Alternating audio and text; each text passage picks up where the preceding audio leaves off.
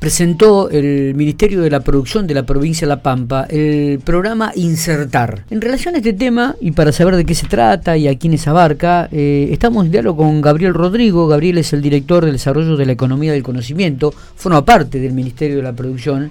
Eh, y le agradezco estos minutitos que tiene para charlar con nosotros, porque hay mucha actividad dentro del polo tecnológico y, se hizo un espacio para charlar brevemente con nosotros. Gabriel, buen día, ¿cómo estamos? ¿Qué tal? Buenos días, ¿cómo están todos? Muy bien, muy bien, gracias por atendernos. ¿eh? No, para eso estamos. Bueno, contanos un poquitito, contar a la audiencia, a la gente, ¿en qué consiste este programa Insertar que acaba de lanzar este, el Ministerio y, a quiénes abarca y, bueno, cómo se desarrolla el mismo, ¿no? Bueno, este, este es un programa de digamos, generación de nuevos empleos o incorporación a la planta de empresas de, profesionales que tengan perfiles relacionados al desarrollo de la economía del conocimiento. Y acá siempre hacemos una aclaración, digamos, la economía del conocimiento es un eh, eje nuevo de desarrollo económico que tiene el país, eh, en sintonía con lo que está consumiendo el mundo. Eh, los, mercados más grandes del, planeta, que son Europa, Estados Unidos y Asia, eh, requieren hoy de servicios profesionales eh, relacionados a eh, disciplinas como el desarrollo de software, diseño, audiovisual, bio y nanotecnología, logística, servicios informáticos contables, servicios legales desde la parte del sistema de certificaciones y demás. Y eh, hoy el, un gran parte de los profesionales que, son eh, residentes en la Argentina prestan servicios a, empresas o contratistas externos eh, y eso le ha dado a la Argentina un nuevo eje de, digamos, ingreso de divisas. Entonces, desde la política de Estado de Nación, eh, impulsada desde el Ministerio de Economía, que está a cargo de Sergio Massa, donde, de donde depende la Secretaría de Economía y Conocimiento en Nación, y eh, en conjunto con la provincia de La Pampa, donde el gobernador Sergio Silioto y el ministerio apuestan siempre a la generación de empleo genuino de parte de las empresas, se complementan estos programas que son justamente de ayuda para que se incorporen nuevos trabajadores a sus empresas.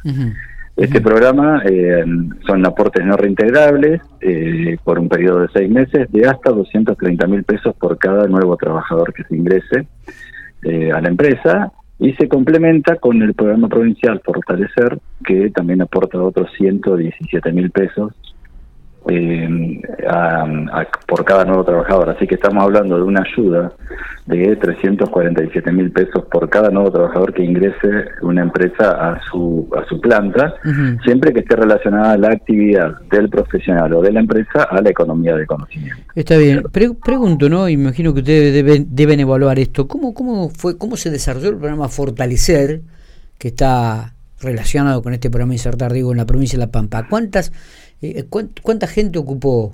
¿Cuánta gente ingresó al mercado laboral? Bueno, ahí no, no me siento ni tengo el dato porque eso depende de la Secretaría de Trabajo. Bien.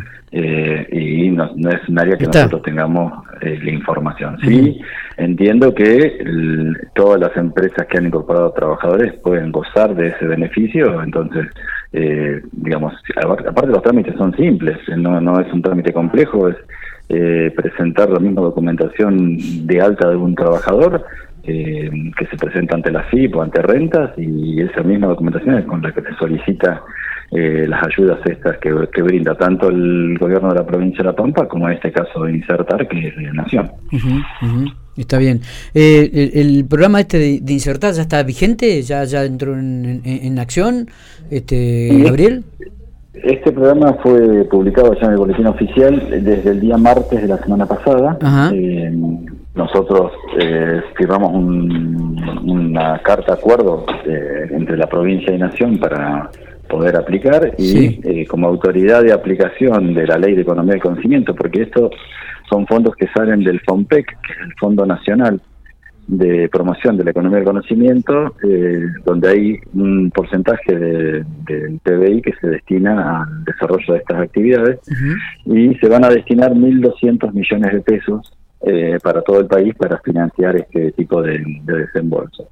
Entonces, eh, primero se acuerda entre la provincia y, y, Nación y una vez que está esa carta de acuerdo, cualquier empresa que solicite el ingreso de un trabajador bajo este programa eh, se envía la documentación que nos tienen que presentar acá en la, dirección, puede ser en forma física o a través de alguna documentación digital por el, por el correo electrónico, ¿no es cierto? y nosotros verificamos que la empresa primero esté radicada en la provincia, que la actividad que desarrolla esté dentro de las comprendidas por la, economía del conocimiento o que el rol de la persona que vayan a ingresar sea el de, digamos, relacionado a estas actividades.